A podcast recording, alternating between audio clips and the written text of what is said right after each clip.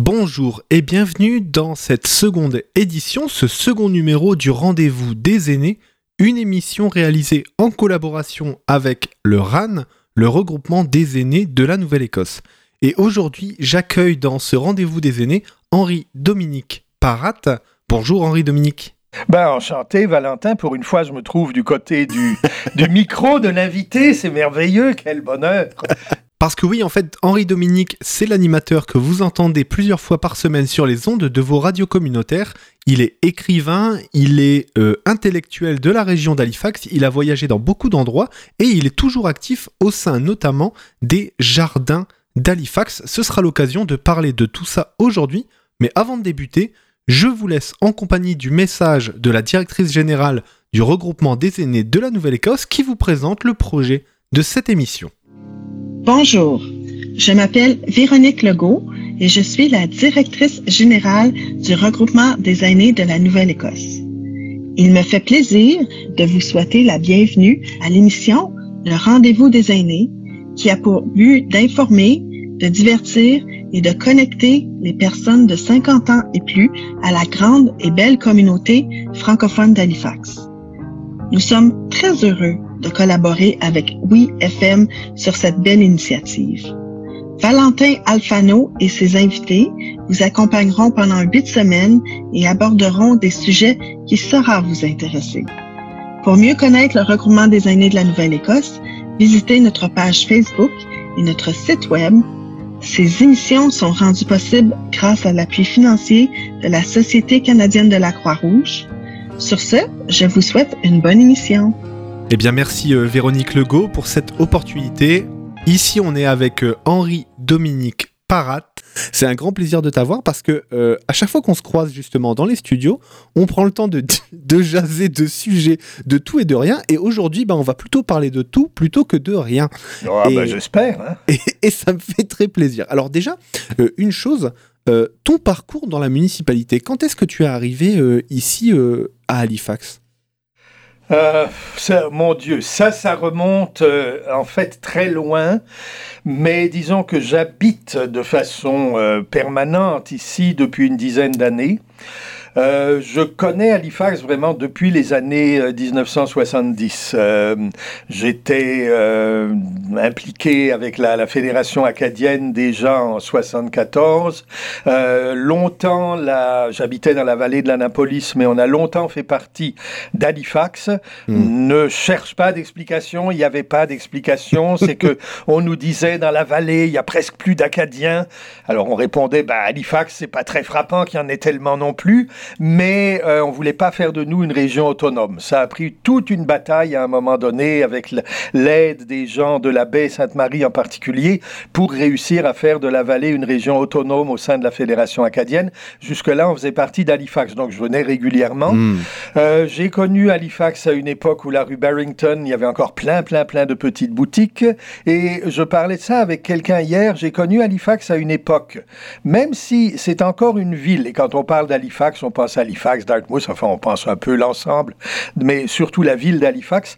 Euh, c'était une ville où les gens étaient gentils, sympathiques, d'une certaine façon, beaucoup plus qu'ailleurs peut-être, mais euh, je me souviens d'un jour où j'allais à la gare avec mes valises, je marchais dans la rue et quelqu'un s'est arrêté et m'a invité à monter, à mettre mes valises dans sa voiture et m'a emmené à la gare. Alors, on te ferait ça à Paris tu penserais que le gars qui t'invite à mettre ses valises dans ta voiture, il va foutre le camp à toute vitesse avec tes valises et te laisser en plan. Non, non. Ici, il y avait une très grande civilité et euh, je, le, travail que je fais, par exemple, avec des endroits comme les jardins publics, correspond beaucoup à cette vision. Euh, on essaye d'avoir une communauté qui, d'une certaine manière, est une communauté plus ou moins fraternelle, plus ou moins gentille, avec une certaine civilité, même si nous sommes la ville où il y a le plus de crimes. Euh, dans, l'Est du Canada depuis longtemps, bon, pour toutes sortes de raisons. Alors, si tu veux, j'ai euh, été à Halifax assez régulièrement pendant longtemps. Euh, ça remonte très loin. Euh, j'y ai connu des écrivains, j'y été impliqué dans toutes sortes de choses. J'y venais depuis la vallée. Bon, c'est pas très loin, c'est un peu plus d'une heure de route, mais à une époque, c'était quand même plus mmh. loin. Il n'y avait pas d'autoroute, il mmh. c'était pas du tout la même chose.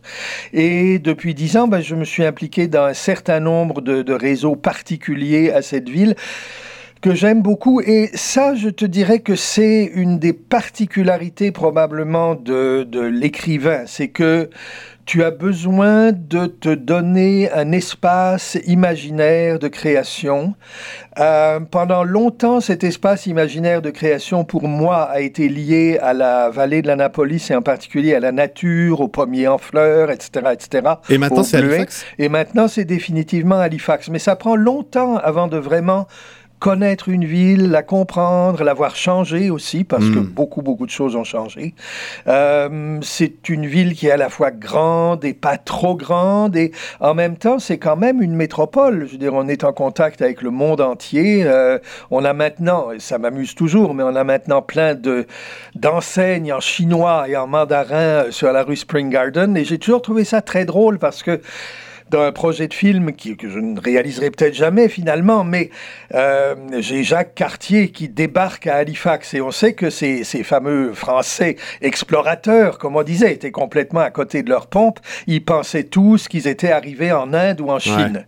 Et ils l'ont pensé pendant très longtemps. Même Christophe Colomb était persuadé qu'il avait trouvé la Chine. Donc euh, Jacques Cartier arrive à Halifax tout d'un coup aujourd'hui eh bien, c'est évident pour lui qu'il est en Chine, puisque la moitié des enseignes sur Spring Garden sont en mandarin. ok. Et tout à l'heure, tu parlais justement des jardins publics. C'est quelque chose sur lequel on va faire un petit arrêt, justement. On en parlera plus, euh, plus amplement dans la seconde partie d'émission, mais d'où te vient. Euh, déjà, quel est ton rôle auprès des jardins publics? Il y a une association euh, Bon, les, les jardins publics, euh, c'est une longue histoire que je ne vais pas faire en détail, mais euh, disons que les jardins publics sont vraiment créés à la fin du 19e siècle. Euh, ils ont existé avant sous une autre forme. ça dépendait d'une société qui était la société, plus ou moins la société d'horticulture, mmh. faite par un certain nombre de, de, grands propriétaires et de membres de l'élite d'Halifax. ils avaient créé quelque chose qui s'appelait la Société populaire d'accès au jardin. Bon. Euh, quand à l'époque victorienne, tu as quelque chose qui s'appelle société populaire, tu es sûr d'une chose, le peuple n'y est pas. Parce que ça a été fait sous cette forme-là. On avait très très peur à l'époque victorienne des révolutions. Le peuple, n'oublions pas que c'est l'époque du marxisme, c'est l'époque de, de, de, la révolte contre toutes sortes de conditions de travail. Donc on se disait, si on appelle quelque chose populaire, le peuple, ils sont un peu niaiseux. Le peuple, ils vont penser qu'ils ont accès. Et de temps en temps, on va vendre un billet à un pauvre type qui pourra venir se promener, mais le reste du temps, il n'est pas question qui rentrent dans les jardins.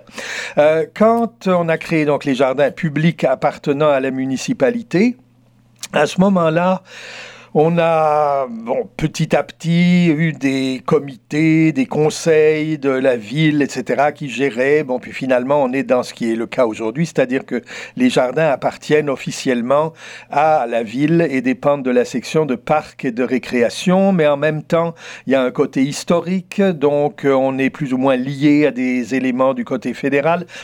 En 1984, s'est créée l'association des Amis des Jardins. Hmm. Euh, qui aurait bien aimé, et je pense qu'on aimerait toujours d'ailleurs, mais qui aurait bien aimé être comme à Boston. À Boston, on a euh, des jardins publics qui se ressemblent un petit peu, mais où il y a une co-gestion entre la municipalité, donc les fonctionnaires finalement, et euh, les, amis des jardins. Ils sont co-gestionnaires officiellement, donc l'un ne peut pas travailler sans l'autre. Nous, on n'a pas cette formule-là. on a la ville et puis on a nous qui faisons pression sur la ville. Hmm. On sait que les pressions ne marchent pas toujours. Dans les années 80, l'association s'était beaucoup battue pour qu'on ne démolisse pas un certain nombre de maisons de l'époque victorienne.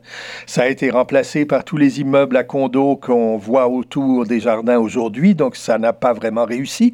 Mais euh, par contre, on a quand même réussi à maintenir l'espace même des jardins, l'espace du cimetière de Camp Hill qui est à côté, où il y a aussi une partie euh, jardin et nature, euh, sans regarder les, les tombes célèbres, etc.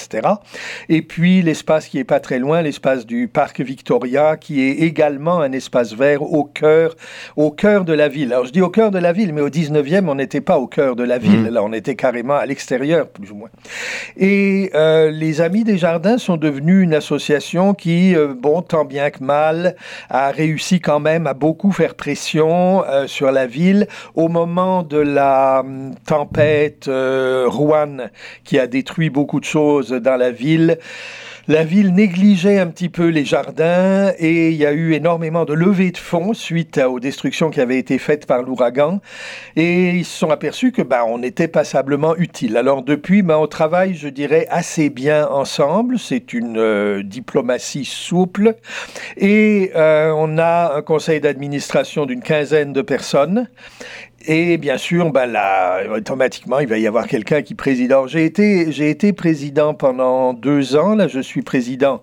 Ben, on dit président sortant en français, mais c'est pas tellement le bon mot parce que je sors pas. Je suis toujours là et euh, je suis ancien président, mais impliqué automatiquement dans hmm. l'exécutif. Donc là, je viens par exemple dans les dix derniers jours de faire passer des entrevues à un certain nombre de gens qui voulaient être dans le nouveau conseil d'administration et euh, bon ben c'est comme partout c'est c'est pas des postes payés mais c'est des postes qui peuvent avoir une certaine valeur euh, au mmh. niveau relations au niveau manière de, de transformer un petit peu notre espace on évite soigneusement le gars ou la dame qui arrive et qui dit mmh, Comment est-ce qu'on fait pour avoir des cartes de visite disant que je suis membre du CA des jardins? On ne fait pas parce qu'on n'a pas d'argent pour ça, d'une part.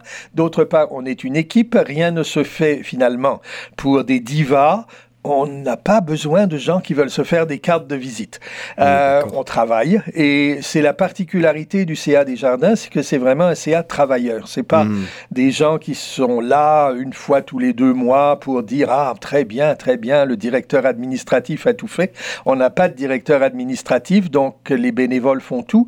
Et moi j'ai été avant d'être président j'ai été pendant à peu près deux ans responsable de tour des jardins en anglais, en français et en allemand.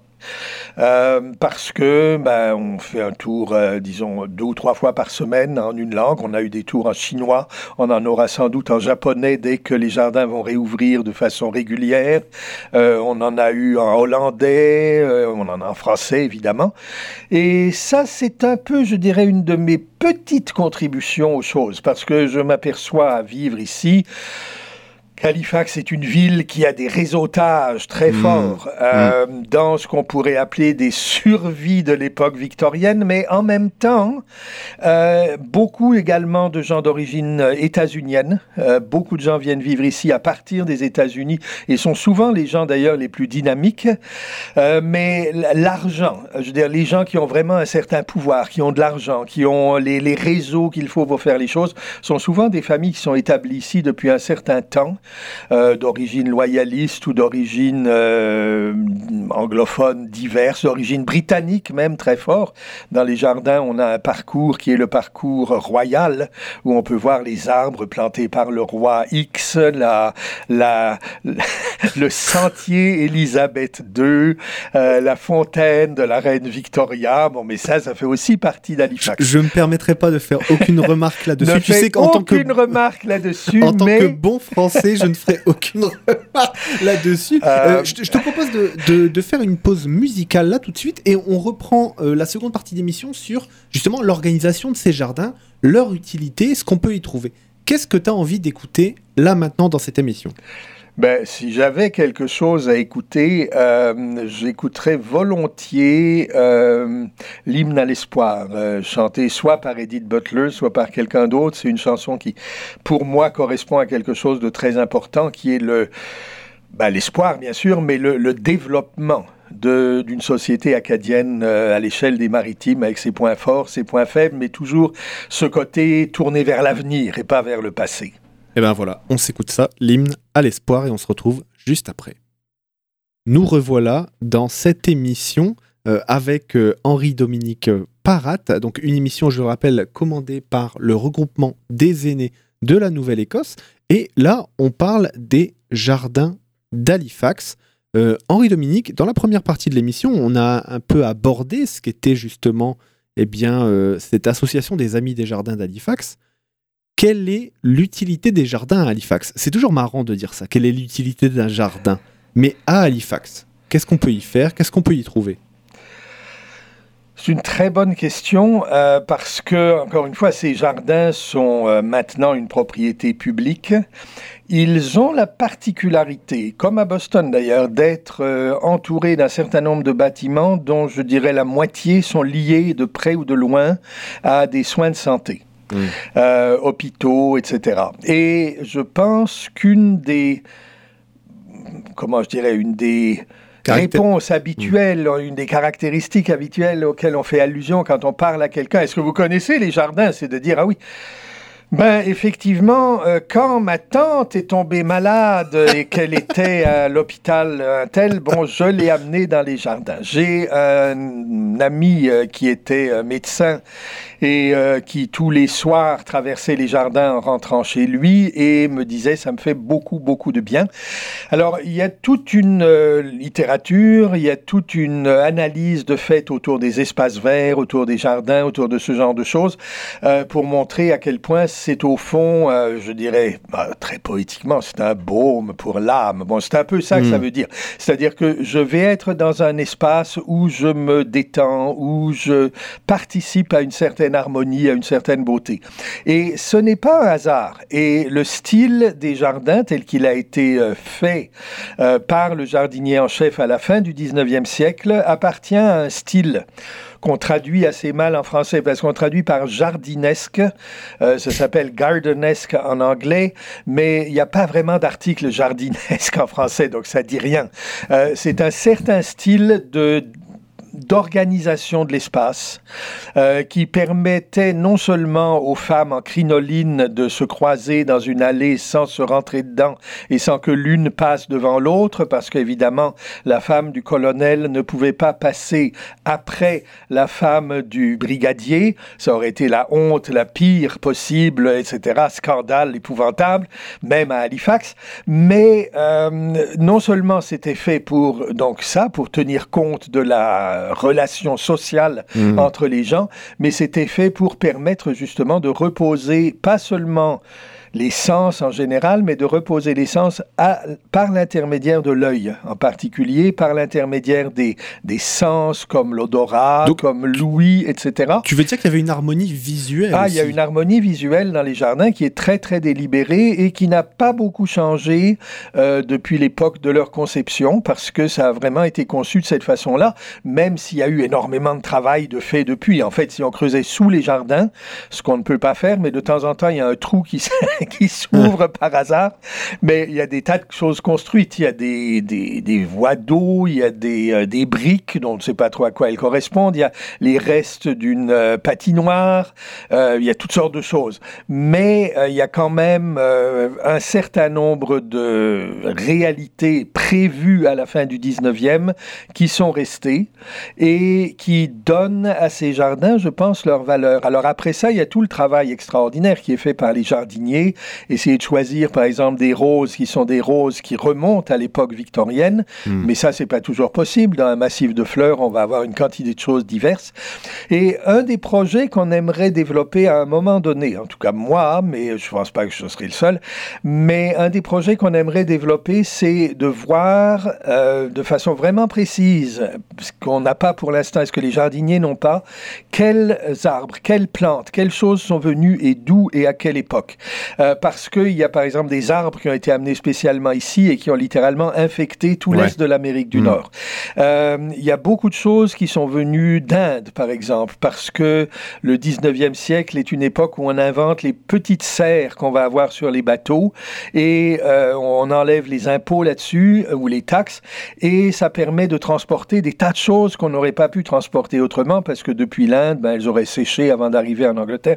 Donc il y a tout un tas de choses, et toute une recherche possible ici parce qu'en plus, ben, Halifax n'ayant pas été détruite pendant des guerres, les archives sont là. Donc, euh, ben, je sais qu'il y a eu des destructions, mais il n'y a pas eu de destruction de bibliothèques ou de centres hmm. d'archives. Euh, et là, il y a vraiment beaucoup de choses qu'on peut, qu'on peut faire. Et je voudrais euh, mentionner une chose également. Les Peuls, donc un peuple sénégalais, nous saluons tous les Peuls qui seraient à Halifax et tous les Sénégalais qui seraient à Halifax. J'ai entendu ton émission dessus d'ailleurs. les, les Peuls, alors je vous dirai pas ce que les gens vont faire avant 63 ans, mais à partir de 63 ans, de 63 à 84 ans, d'après la sagesse Peul, il faut se former en racontant l'histoire de la tribu ou du clan aux autres. Ce qui veut dire que euh, se réunissent souvent dans les jardins des gens d'un certain âge, disons, euh, peut-être pas 63 ans, peut-être un peu moins, peut-être un peu plus que 84, mais qui vont se retrouver là pour euh, avoir des rencontres sociales, pour participer à un certain nombre de choses. Et on a eu la difficulté au niveau du choix justement de nouveaux membres du conseil d'administration, on sort de cette période-là, euh, d'aller chercher des gens plus jeunes, d'aller chercher aussi des gens plus divers dans le sens que oui, on parle de l'époque victorienne, mais est-ce que ça veut dire que les seules personnes qui devraient être dans le CA des Jardins devraient être des gens qui sont tous blancs, au-delà de 75 ans, parlant essentiellement anglais? Non, la ville change et on a beaucoup, beaucoup de chance. On a des de gens qui sont d'origine euh, japonaise, de, de, toutes sortes d'origines.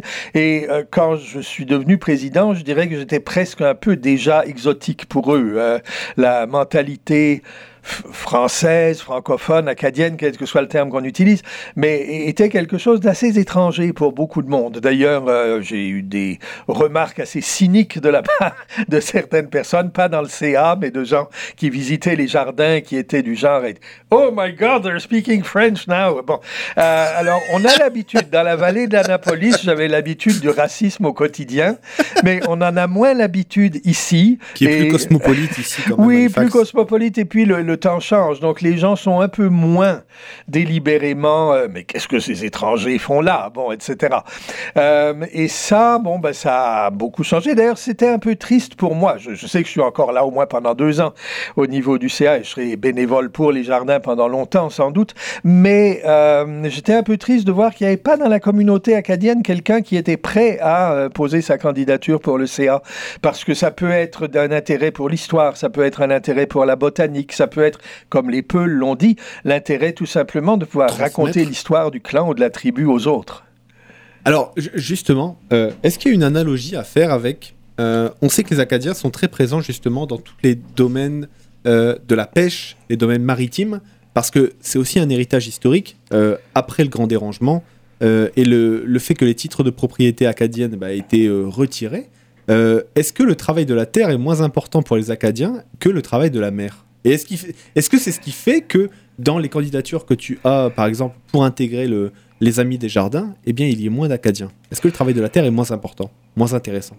Non, je pense pas que j'irai à ce niveau-là parce qu'en fait, je pense par exemple à quelqu'un qui est très proche des jardins comme euh, Rosemary Como Mahar, qui est une artiste visuelle qui a été impliquée dans beaucoup de choses euh, et tout à fait acadienne, euh, a servi de traductrice à des Français, des marins français venus ici pendant la Deuxième Guerre mondiale, etc. donc non, je pense que, bon, au niveau de la structure même de l'organisme, c'est certain que on ouvre des portes. Hein, euh, et ça a été toujours un petit peu mon, habitude, euh, très involontairement d'ailleurs, même si ma nature me porte peut-être à aimer ouvrir et défricher des choses. On ouvre des portes et après les autres vont rentrer dans ces hmm. portes-là qui sont une fois ouvertes, ou alors on fait éclater le plafond de verre, enfin quelle que soit la métaphore que tu veux utiliser. Euh, et on sait qu'on ne le fait pas juste pour soi. Donc ce qu'on a ouvert va rester ouvert. Mais je pense que les, Acadiens, traditionnellement, les, Acadiens qui étaient à Halifax à une certaine époque, étaient des gens qui étaient soit des artisans, euh, si on remonte au 18e siècle, soit des fermiers. Donc toute la région de chez Cook, c'était des fermiers qui venaient vendre leurs produits sur le marché à Halifax, mais ils n'étaient pas là pour l'horticulture. Ils étaient là pour euh, la, vente de produits euh, maraîchers. à l'époque de Cornwallis, on paye des Acadiens pour venir en particulier de la vallée d'Annapolis pour travailler comme euh, menuisier, comme euh, constructeur, etc. Et Cornwallis, en fait, contrairement à... C'est un bonhomme épouvantable, Cornwallis, hein, c'est une espèce de SS, mais euh, il, il les paye, et il les paye bien. Parce que les Acadiens sont des paysans français, donc ils ont besoin d'être payés. On oublie toujours de dire ça quand on parle des Français. Le Français veut être payé. Hein. Euh, il travaille pas gratuitement. C'est dans l'ensemble, c'est pas nécessairement quelqu'un qui est obsédé par le bénévolat. Et euh, il y a des Français qui font beaucoup de bénévolat, mais il y en a beaucoup qui n'en font pas. Et c'est pas nécessairement dans la nature. On s'attend hmm. à être payé pour un service. Euh, donc l'Acadien s'attend à être payé, euh, de même qu'il s'attend à être payé, je sais pas, au Congrès mondial s'il loue son champ qui ne lui sert à rien, mais comme parking, et il va demander 10 dollars par voiture, alors qu'en fait ça n'a aucun rapport avec la, le service qui est fourni. Donc ce côté euh, fermier, agricole, paysan, terrien, bon, mais il est très fortement marqué. Maintenant, l'image qu'on a de l'Acadie après ça, eh ben, elle date effectivement d'après le grand dérangement, où beaucoup de gens vont être forcés de devenir euh, pêcheurs et de se tourner vers la mer et non pas vers la terre. Mais j'ai toujours envie de dire, faisons attention à ces grands jugements-là, parce qu'il y a aussi une Acadie des terres et forêts. Hein. Il y a hmm. tout le, nord du Nouveau-Brunswick qui n'est pas au bord de la mer, même si on trouve des homards dans les restaurants. À Edmundston, il n'y a pas de homards dans la rivière Saint-Jean. Mais, mais euh, essentiellement, le l'Acadien est quelqu'un qui est attaché à un certain rythme naturel, qui va être soit un rythme naturel euh, sur Terre, soit un rythme naturel sur mer. Et euh, dans l'ensemble, il est tourné vers la réalisation de choses concrètes. Euh, Herménégilde Chasson a souvent dit, j'ai toujours été d'accord avec lui, qu'il faut arrêter d'être obsédé sans arrêt par la déportation. La déportation est arrivée il y a deux siècles. C'était un événement tragique, c'était un événement épouvantable. C'est bon, on est tous d'accord là-dessus, il n'y a pas de problème. Mais qu'est-ce qui s'est bâti en Acadie depuis? Si on regarde ce qui s'est construit, rien que dans les 20 ou 30 dernières années dans cette ville-ci, on a des écoles, alors qu'on n'en avait pas une seule. Euh, on a des présences euh, universitaires et des présences dans les universités. On a deux stations de radio, au moins, puisqu'on a Radio-Canada ici, qui n'existait pas à une certaine époque, et on a Oui FM. Puis on pourrait continuer, on pourrait poursuivre les organismes qu'on a en place. Le CCGH, c'était même pas imaginable quand on se réunissait dans les années 70 et où on était assis en disant qu'est-ce qu'on va bien pouvoir faire, alors qu'en fait, à l'époque, Halifax n'était vu vraiment que comme un centre pour le reste de la province. Donc on se réunissait ici parce que la Fédération acadienne avait réussi à y installer son siège et on se réunissait parce que c'était un point central. Ce qui allait très bien d'ailleurs avec l'idée de, de pas, pas, de Grand Havre seulement, hmm. mais l'idée d'un Chibouctou, c'est-à-dire l'idée d'un carrefour et d'un endroit dans lequel on se réunit et on se rencontre. Euh, donc il n'y a pas de tradition acadienne que je sache, et je dis, je qualifie ça parce qu'il y a plein de recherches à faire, il n'y a pas de tradition acadienne que je sache au niveau des jardins publics. Mais c'est pas certain. Euh, peut-être qu'il y a des Acadiens qui ont travaillé là-dedans. Tout ce qu'on sait, c'est que l'idée des jardins publics au départ, dans les années 1870, donc au moment où on remplace la, société d'horticulture qui est largement en faillite, euh, l'idée est venue d'un parc à Paris. Euh, hmm. où un joaillier euh, d'Halifax, euh, John McConnell, était allé à Paris, avait vu des jardins publics qui lui avaient plu. Il est rentré, il a dit à son copain Joseph Howe, il nous faut des jardins publics, rachetons ben, les dettes de la société d'horticulture et faisons un jardin. Ils se sont battus contre l'armée qui voulait garder ça comme terrain à foin pour ses chevaux et ils ont fait donc le jardin tel qu'on le connaît actuellement et qui explique le pluriel les jardins publics parce que c'est fait de plusieurs sources. Mais euh, dans ce groupe-là, à l'époque, il n'y a définitivement pas de gens qui soient d'origine acadienne, par exemple, parce que les Acadiens n'ont pas de pouvoir politique euh, en ville à cette époque-là. Eh bien, je te propose d'enchaîner sur une seconde chanson de ton cru, de ton choix. Qu'est-ce que, qu'est-ce que tu aimerais écouter maintenant, avant de passer à la troisième partie de cette émission? Euh, J'aimerais ne pas écouter mon téléphone qui sonne, mais, euh, mais, mais non, ce que j'aimerais, c'est la chanson de Caillouche qui s'appelle Le portrait de mon père dans le salon. Eh ben, on s'écoute ça et on, on se retrouve juste après. Et nous voilà de retour dans euh, cette émission, toujours en compagnie de Henri-Dominique Parat, président des Amis des Jardins d'Halifax, pour encore un petit temps, euh, ah, Oui, ben non, là, je suis, je suis déjà président sortant, mais je vais le rester encore au moins un an. Donc, euh, on a évoqué pas mal de choses dans cette, dans cette émission jusqu'à maintenant. On a parlé un petit peu de l'origine des jardins, de l'organisation de, de l'association.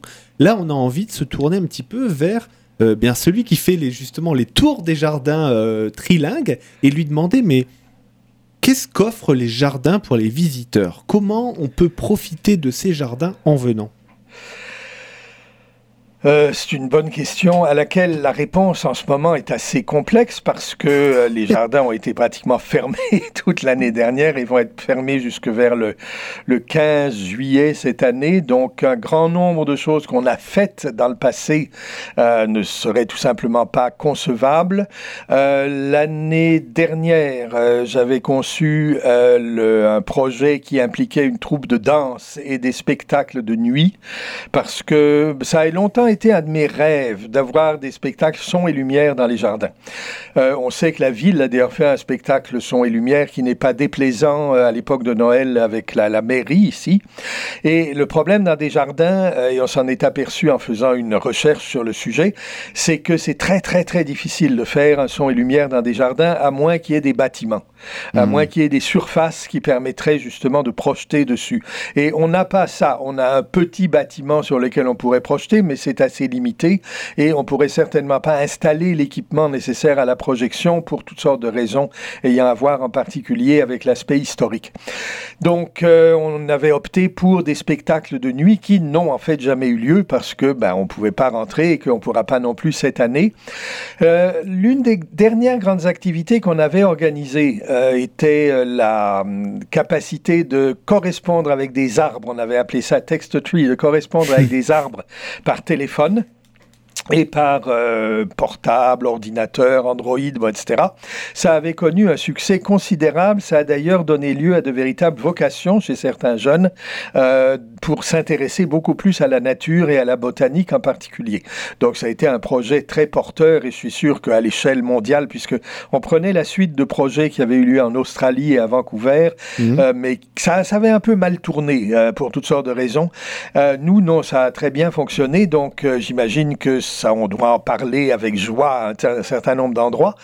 Euh, la saison, en général, commençait dans les jardins avec, euh, je sais que, bon, comme français, ça n'impressionne peut-être pas trop, le thé de la reine Victoria.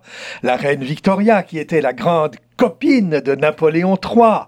Euh, c'était la seule en Angleterre, soit dit en passant. Les Anglais avaient une peur terrible d'être attaqués par Napoléon III, ce foudre de guerre. Mais euh, la reine Victoria l'aimait bien pour toutes sortes de raisons. Et puis, bon, ben, la maîtresse de Napoléon III était anglaise et lui refilait plein de fric pour ses multiples campagnes. Donc, il y avait un lien, bon, l'entente cordiale, etc., etc. Mais euh, dans les jardins, essentiellement, il y a deux choses. Il peut y avoir les événements, et là, les Amis des Jardins sont en première ligne pour organiser les choses. Il y a aussi euh, veillé à l'entretien d'un certain nombre de monuments. C'est pas, les, pas les fonctionnaires de la municipalité qui s'en chargent? Euh, Ils s'en chargent au niveau matériel. Hmm. Euh, mais pas toujours. Euh, la fameuse fontaine de, la, du, jubilé de la reine Victoria, qui est la, plus belle fontaine dans les jardins, c'est vraiment au travail des amis qu'elle doit d'avoir été restaurée parce qu'il euh, y a eu une énorme campagne de levée de fonds et cette campagne de levée de fonds a produit assez d'argent pour restaurer la fontaine. le budget de la ville n'est jamais suffisant. C'est ce qui explique d'ailleurs, par exemple, que la fontaine, bon, qui va alimenter certainement un débat dans les années qui viennent, mais la fontaine de la, guerre d'Afrique du Sud, la guerre des Boers, etc., euh, où on a un homme armé en haut d'une fontaine, bon, ça soulève de nombreux débats. Je suis en train de finir un rapport pour le, CA d'ailleurs à ce sujet-là. Euh, cette fontaine-là ne fonctionne pas. Elle n'est pas en bon état, les conduites d'eau doivent être refaites et elle va pas fonctionner cette année non plus. Donc il y a des limites budgétaires et là, nous, on pourrait pas faire une campagne de fonds pour celle-là. Mais euh, on, alimente quand même beaucoup, beaucoup de choses qui se passent. La ville s'occupe essentiellement de veiller à l'entretien au niveau de la base du jardinage, alimentation en eau. L'alimentation en eau n'est pas évidente parce que le ruisseau qui traversait les jardins, ça fait longtemps qu'il ne coule plus, sinon hmm. de façon souterraine. Donc il y a sans arrêt du travail à faire. Euh, la petite euh, mare ou le, le petit lac qu'il y a au milieu est couvert de toutes sortes de choses à partir de la moitié de l'été, des algues prolifèrent. Hein. et on se rend pas compte, mais ça demande énormément de travail pour régler ce genre de problème. Quelles algues? C'est quoi? Qu'est-ce qu'on peut faire contre? Euh, Qu'est-ce qu'on peut faire pour éliminer ce qu'il y a dessus? Donc euh, là, la municipalité fait un gros travail au niveau parc et récréation et nous, on travaille de très très près avec eux. Ce qu'on veut, je pense, c'est que les jardins soient un centre d'activité et ils le sont inévitablement de plus en plus parce qu'ils sont maintenant assez centraux en ville, mais que ce soit aussi un centre d'espace, de tranquillité, de calme, d'harmonie pour les gens qui y viennent. Euh, on s'est aperçu, par exemple, que le matin, beaucoup de gens allaient, bon, en ce moment, évidemment, c'est pratiquement fermé, mais euh, aller dans le petit centre où on a un café, euh, surtout des gens qui vivent dans les immeubles alentours, bien sûr, et ils venaient là pour revoir leurs amis, discuter et écouter de la musique. D'ailleurs, on avait créé des, des, heures où on avait du piano, bon, etc., etc. Donc, une sorte de centre un petit peu de relations sociales qui peut être très important.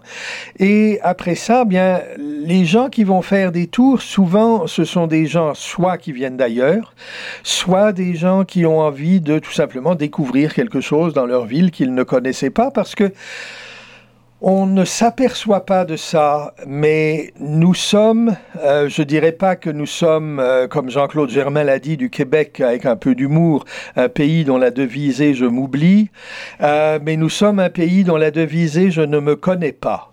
Hmm. Et c'est un peu là que je rejoins encore une fois Herménégilde en disant l'Acadie, si ça se limite pour les gens à dire Hey, on a été déporté en 1755.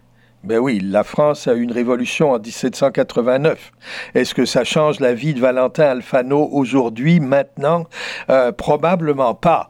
Donc, euh, qu'est-ce qui s'est fait depuis? Qu'est-ce qui s'est construit depuis? Pourquoi on parle jamais de l'Acadie du 19e siècle? Pourquoi on parle jamais de l'Acadie du 20e siècle? Je dirais que dans les 50 dernières années, pour ma part, euh, j'ai assisté, euh, pour ma part suisse, j'ai une petite part suisse quand même, euh, j'ai assisté pour ma part suisse à la renaissance littéralement d'un État avec le canton du Jura en 1974 contre l'ensemble de la Suisse. Les Suisses ne voulaient pas de ce canton, ils ne voulaient pas en entendre parler, ça gênait l'équilibre fédéral c'est ci, c'est ça. Les Jurassiens passaient pour d'infâmes révolutionnaires. On passe d'ailleurs encore pour d'infâmes révolutionnaires. Euh, et, euh, mais ça s'est fait. Et je n'ai jamais caché, euh, on a même écrit des choses avec Melvin Galland à ce sujet-là, que mon rêve à long terme, c'est qu'on trouve une formule qui donnerait une certaine capacité d'existence territoriale, visible sur les cartes de géographie, sur les atlas, à quelque chose qui serait l'Acadie, et qui n'a en fait jamais existé parce que l'Acadie coloniale, ben, ça appartenait à la France, euh, et au moment où les Acadiens ont commencé à dire, euh, ben, on voudrait avoir notre propre représentation, nos propres délégués, etc., ben, les Anglais de l'époque ne voulaient pas en entendre parler, pas plus qu'ils voulaient en entendre parler en Irlande, par exemple, c'était pas que l'Acadie. Donc, euh, il n'y a jamais eu vraiment de, de pays d'Acadie. Maintenant, il y en a un, on en est la preuve ici avec la radio, mais il y en a un au niveau niveau virtuel, il y en a au niveau littéraire, il y en a au niveau artistique, au niveau des chansons. Bon, en que voilà. Mais il n'y a toujours pas de pays. Est-ce que c'est pas la version Alors attends, ce que tu es en train de dire, c'est très intéressant. Euh, on part des jardins et on arrive ici, mais est-ce qu'on n'est pas en train de vivre la l'Acadie la plus conçue que le monde n'a jamais eue pour l'instant? Avec oh. cette organisation qu'on est en train de structurer tous ensemble, euh, du, du Nouveau-Brunswick jusqu'à jusqu'à euh, la, euh, la Nouvelle-Orléans, partout. Est-ce que c'est pas la version la plus aboutie d'Acadie qu'on ait jamais connue? Je, pense que c'est quelque chose qui va exister dans l'esprit, dans la tête, avant d'exister nécessairement dans la réalité. C'est-à-dire, je, m'explique. Euh, j'ai beaucoup travaillé dans les dernières années au niveau cours, au niveau rencontres. Je suivais des cours à l'Université d'Alaousie dans plusieurs domaines, dont les études euh, bon, amérindiennes, disons, en général. Mmh. Et on s'aperçoit qu'on est passé aujourd'hui de Oh, les Indiens, des gens qui vont disparaître. C'est tout juste, ils n'ont pas déjà disparu de toute façon et c'est fini. On en entendra bientôt plus parler. On est passé à l'inverse, c'est-à-dire nous sommes à Halifax, une ville qui euh, appartenait aux Mi'kmaq et dont le territoire n'a jamais été cédé, bon, etc., etc. Bon, je sais que c'est symbolique. Euh, dans les jardins publics, ça a été dur de faire comprendre aux guides qui devaient commencer leur tour en touchant à cette réalité-là, parce qu'on n'a pas tellement de présence visible des Mi'kmaq, sinon un arbre. Mais euh, je pense qu'on est en train de passer, c'est pour ça que je dis c'est dans l'esprit, on est en train de passer à l'idée que l'Acadie existe, qu'elle n'existe pas seulement, et on le voit avec le Congrès mondial acadien, mais qu'elle n'existe pas seulement par un petit territoire qui territorialement serait probablement un agencement de régions du Nouveau-Brunswick et potentiellement quelques régions en Nouvelle-Écosse, etc., avec une identité très définie, mais un ensemble où on se retrouverait, c'est-à-dire qu'il y a une présence acadienne partout. Euh, bien sûr qu'il n'y a peut-être pas 50 000 personnes qui parlent français à Halifax, pas plus qu'il y a 33 millions de personnes qui sont francophones à l'échelle des Amériques. Mais le fait de dire cela, le fait de dire nous sommes très très content de participer à un groupe qui n'est pas simplement une petite minorité, mais un groupe dynamique avec toutes sortes de capacités, une présence un petit peu partout. Ça, je trouve que c'est extrêmement important. Et nous ne sommes pas exclus. Ça, c'est le gros point. Euh, au niveau des jardins publics, pour moi, c'était vraiment, euh, je dirais pas un triomphe, je serais exagéré, mais c'était vraiment une réussite que d'être euh, nommé président d'un groupe de gens qui étaient franchement plus plus anglo que ça, tu pouvais pas faire. Euh, tu pouvais pas. Je veux dire, les gens étaient vraiment dans une mentalité euh, quasi victorienne, je dirais, à hmm. certains égards. Alors, ça dit, bon, mais il y a des choses effectivement qui changent. Et puis là, ben, tu, tu, fais peu à peu rentrer des gens. On parle de diversité. Ben, la diversité, pour moi, elle est bien illustrée à Halifax par le fait que la responsable des programmes en français, c'est une remarquable jeune femme d'origine chinoise et qui parle un français parfait. Donc, on a un monde qui change change, et c'est très bien. Et euh, c'est pas parce qu'on arrive à un certain âge qu'on va nécessairement euh, dire ah c'était tellement mieux dans le bon vieux temps. Euh, non, mais il n'y avait pas de bon vieux temps. Et de toute façon, Peut-être aussi que le fait de bon de s'impliquer dans beaucoup de choses euh, et de faire beaucoup de bénévolat aussi euh, te pousse à nécessairement écouter, entendre. Une chose que je voudrais dire, euh, hmm. c'est que l'une des particularités auxquelles on fait très attention au niveau des bénévoles, pas forcément au CA, mais au niveau des bénévoles dans les jardins, on veut des gens qui soient ce qu'on appelle en anglais people's people, c'est-à-dire des gens qui soient facilement un contact pour les visiteurs qui viennent. Mm. Parce qu'on a des visiteurs du monde entier. On est l'endroit le plus visité à Halifax en temps normal. Et euh, c'est très important que les gens soient reçus, qu'ils soient contents, qu'on les renseigne, qu'on leur donne des idées, etc. Et ce côté euh, social est extrêmement fondamental. Alors, ce que je dis, je vais revenir sur un point que tu as dit tout à l'heure. Euh, le chiffre ne fait pas le dynamisme. C'est-à-dire le, nombre de personnes dans une population ou le nombre de personnes dans une organisation ne représente pas tout de ce que l'organisation, elle, ben, permet de bouger. Et c'est ce que tu disais par rapport à l'Acadie, c'est que on n'est pas des millions, mais on est visible comme des millions. Si, on fait ça bien. Et au niveau des jardins, c'est ce que tu décris aussi avec cette, euh, euh, bah, toi, cette victoire, le fait d'être président des Amis des Jardins, euh, dans une, une, organisation qui est euh, bah, plutôt euh, qui a tendance à exclure plutôt les minorités, mais de par sa construction historique, en fait, je pense, c'était là dans la description que tu faisais des jardins, c'était la bourgeoisie militaire qui profitait clairement des jardins à l'époque bah, bah, héritière de l'époque victorienne justement. Donc là, on a vraiment une évolution qui est en train de prendre place dans ces jardins, et ça me permet d'enchaîner sur cette autre question. L'avenir des jardins, comment tu le vois? Ben, ça, c'est très intéressant parce que c'est une des remarques qu'on a fait à plusieurs des candidats au, au poste de, de membre du conseil d'administration dans les entrevues qu'on a faites récemment, puisqu'on avait besoin de, de sélectionner six personnes. Hmm. Et euh, bon, moi, je le vois dans le sens où euh, l'Association des Amis des Jardins a été créée en 1984. On veut qu'elle existe toujours en 2084. Mais à ce moment-là, on serait peut-être très content d'avoir une entente comme à Boston, c'est-à-dire d'être co- gestionnaire officiellement de, des jardins. Euh, je pense qu'il est extrêmement important d'avoir cet espace au centre de la ville. On a développé récemment avec plusieurs membres euh, une euh, nouvelle cartographie, c'est-à-dire que le cimetière de Camp Hill, qui était Mm. euh, très mal géré finalement par la municipalité et où pourtant on a la tombe de Joseph Howe, on a la tombe de Viola Desmond, entre autres. Bon, la tombe du brasseur O'Keefe aussi, où les étudiants laissent généralement des cannes de, de bière quand ils passent. Mais longtemps, Camp Hill a été un lieu de passage. Les gens s'arrêtaient pas. Or, il y a des choses fascinantes dans ce cimetière, à commencer par tous les marins norvégiens qui sont là, qui étaient euh, morts durant la Deuxième Guerre mondiale. Bon, il, y a, il y a quantité de choses. Et on a maintenant un tour audio de cette section euh, qui euh, attire l'attention du monde. Les gens l'écoutent. On a eu des commentaires d'historiens disant Ah non, mais là, vous avez fait une erreur, bon, etc. Mais au moins, ça bouge. Et moi, ce que j'aimerais, c'est de l'autre côté, du côté du parc Victoria, Mm. où on a la statue de Robert Burns, donc du poète écossais. Euh, on a le monument à Walter Scott. Et encore une fois, Walter Scott, c'est vraiment le fondateur du roman historique occidental. Euh, Walter Scott, il était devant les jardins. Pendant très longtemps, il a été déplacé après Rouen pour être mis dans une sorte d'espace de stationnement de l'autre côté où personne ne le voit.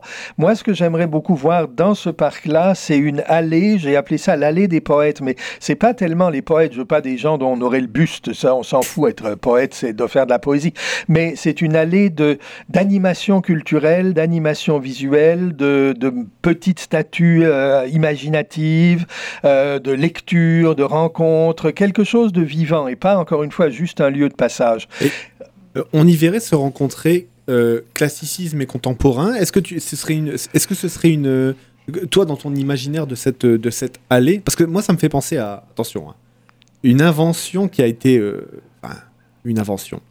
Euh, moi, je viens du, nord de la France, euh, à côté de Lens, où on a eu l'immense honneur de pouvoir accueillir le Louvre-Lens, donc le Louvre numéro 2.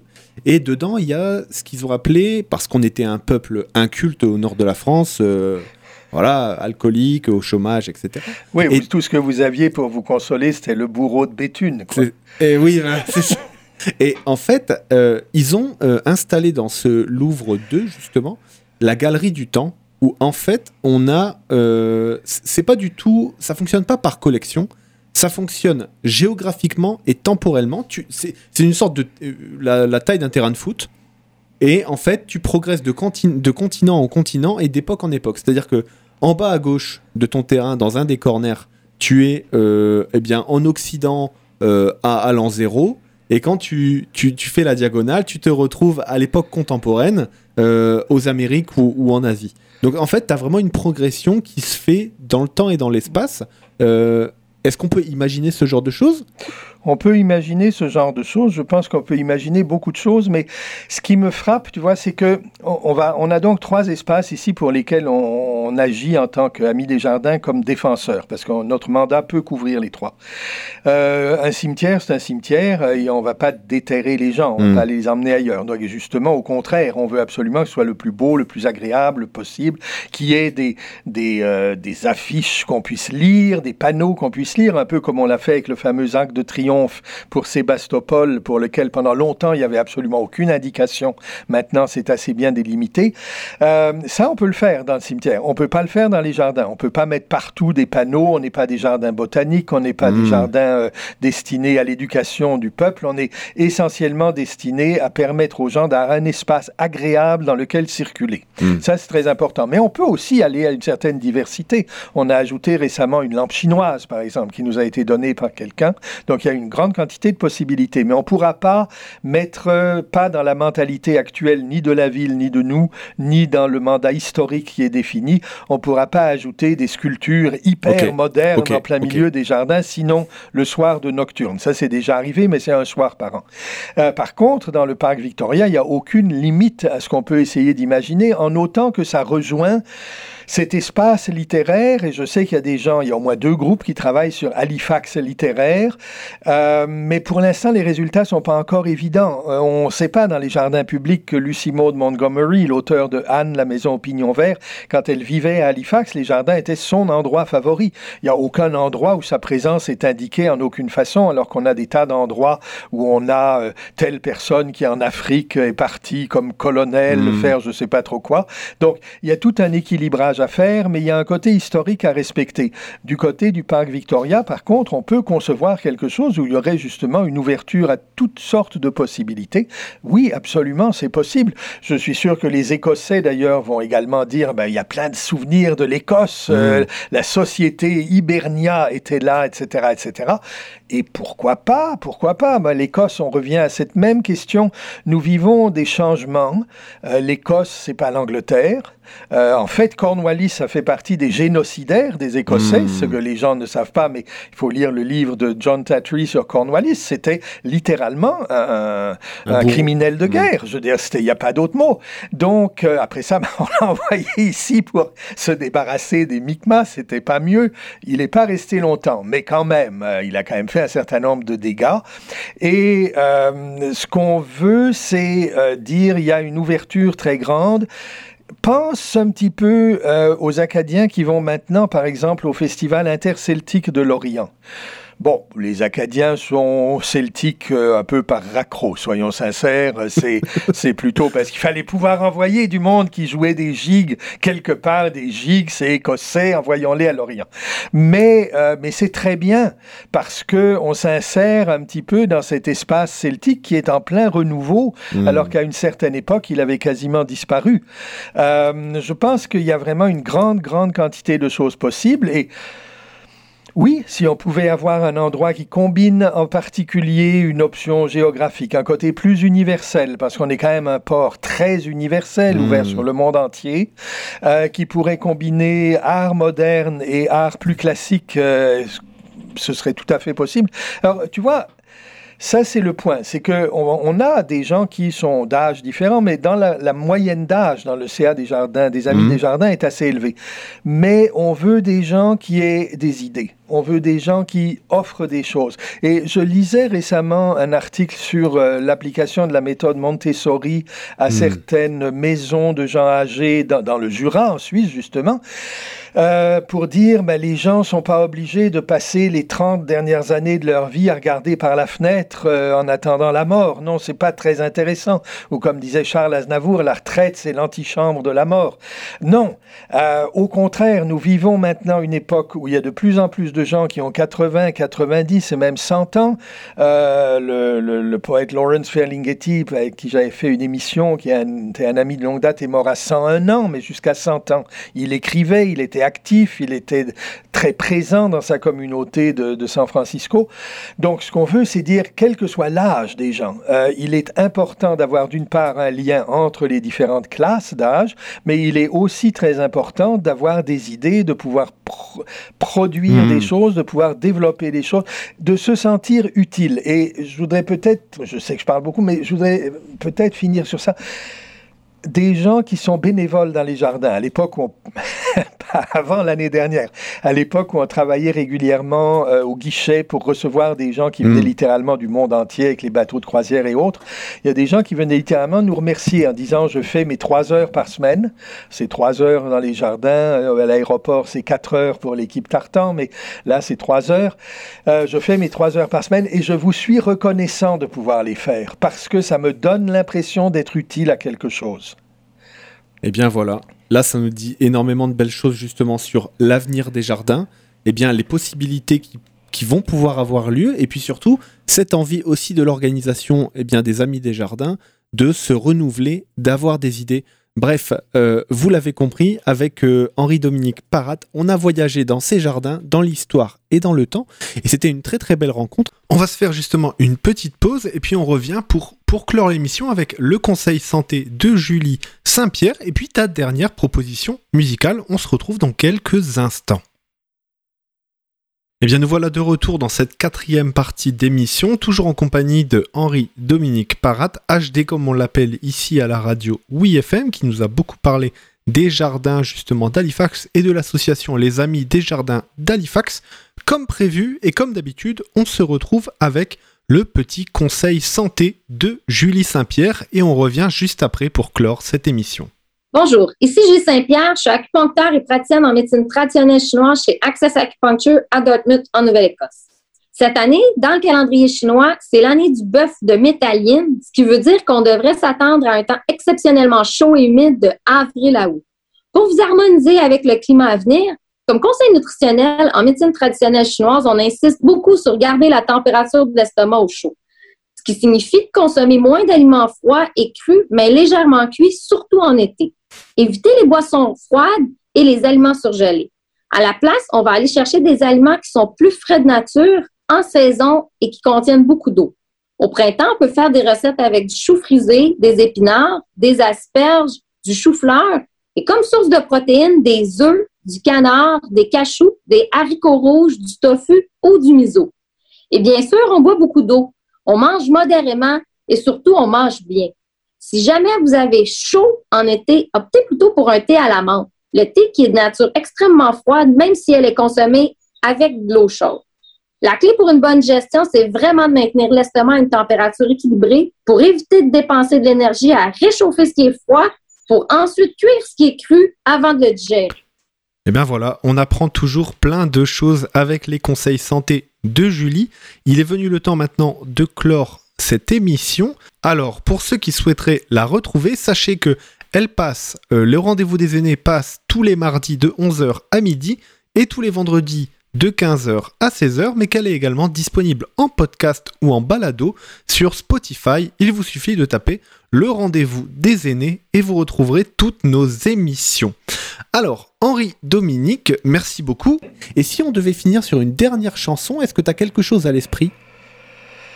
Euh, finir sur une dernière chanson. Ben, il y a une chanson que j'aimerais bien écouter et que, en fait, euh, j'ai parlé de, mes origines euh, jurassiennes durant l'émission. La, la, capitale historique du Jura, la ville de Moutier, va faire face le 28, donc très bientôt, à un vote littéralement historique parce que il oppose le canton de Berne, qui est un des cantons importants en Suisse, économiquement et autrement, mais qui est essentiellement suisse alémanique, et le canton, le nouveau canton du Jura, qui est essentiellement francophone, euh, Moutier doit choisir. Euh, veulent-ils aller d'un bord ou de l'autre? Et euh, c'est un vote compliqué, mmh. mais euh, les, le groupe Galahad, avec une sorte de sous-groupe qui s'appelle les Kramia, a créé une chanson à partir de la chanson Justice pour cette élection en particulier. Et pour moi, c'est assez symbolique. On respecte la démocratie, dans ce sens qu'on respecte les cavalcades de votes qui ont été forcées pour ce vote-là, alors que historiquement, tout justifie que la ville de Moutier appartienne au canton du Jura. Mais en même temps, on a des changements dans la population qui font qu'on peut penser que des changements auront lieu et que Moutier sera mieux avec le canton du Jura. Et ça, ça me fait penser à un souvenir personnel, on me pardonnera de l'ajouter, mais euh, à une époque, euh, toi, tu connais Shannon Park, à moins qu'il l'ait complètement détruit, mais c'était ce parc où tu avais une école plus ou moins vaguement euh, acadienne, immersion, euh, qui se trouve sous le pont du côté de Dartmouth. C'est une sorte d'ensemble militaire. Oui. Euh, bon, une des premières lectures publiques que j'ai faites à Halifax, c'était une lecture quand la, la, traduction en français de Anne, La Maison Pignon Vert est sortie. J'ai été invité à lire là devant toute l'école. C'était fantastique, il y avait plein de monde. Mais euh, je dis ça parce que quand tu vas comme poète quelque part, il y a, il y a trois pelés et deux tondus ouais. qui sont là, ils, ils t'écoutent. Mais là, non, il y avait plein, plein de monde, c'était très bien. L'école était petite, c'était pas organisé du tout. Quand je compare maintenant et que je me dis, ben, Maintenant, c'est quoi la différence? On a un conseil scolaire pour lequel on s'est battu. Ce conseil scolaire, il a fallu la Charte canadienne des droits et libertés pour l'avoir. Euh, on l'a eu au départ contre des gens qui voulaient pas. Après ça, il a fallu se battre pour la taxe scolaire. Mais aujourd'hui, on a une situation qui est complètement différente. Et ça, ça a toujours été le, le combat de ma vie, c'est de me dire, je veux que que ce soit les individus, que ce soit les peuples, mais que les gens se sentent le mieux possible dans leur capacité de développement. Euh, et ça, c'est pour moi la même chose que pour les plantes. Euh, J'ai envie de dire dans un jardin, et c'est tout le problème de la fameuse statue d'un homme avec un fusil. Dans un jardin, les choses poussent, les choses se développent, les choses croissent. Euh, un fusil, ça tue comme on le sait par les États-Unis aujourd'hui, qui savent plus comment faire pour se sortir d'un pays où tu as 123 fusils pour 100 personnes. Donc, euh, les jardins sont un symbole pour moi de relations universelles, de valeurs universelles et de valeurs d'harmonie, de développement, de communication entre les êtres humains. Et on va rester sur cette très belle image et on s'écoute cette chanson des Cramia. Merci beaucoup Henri Dominique.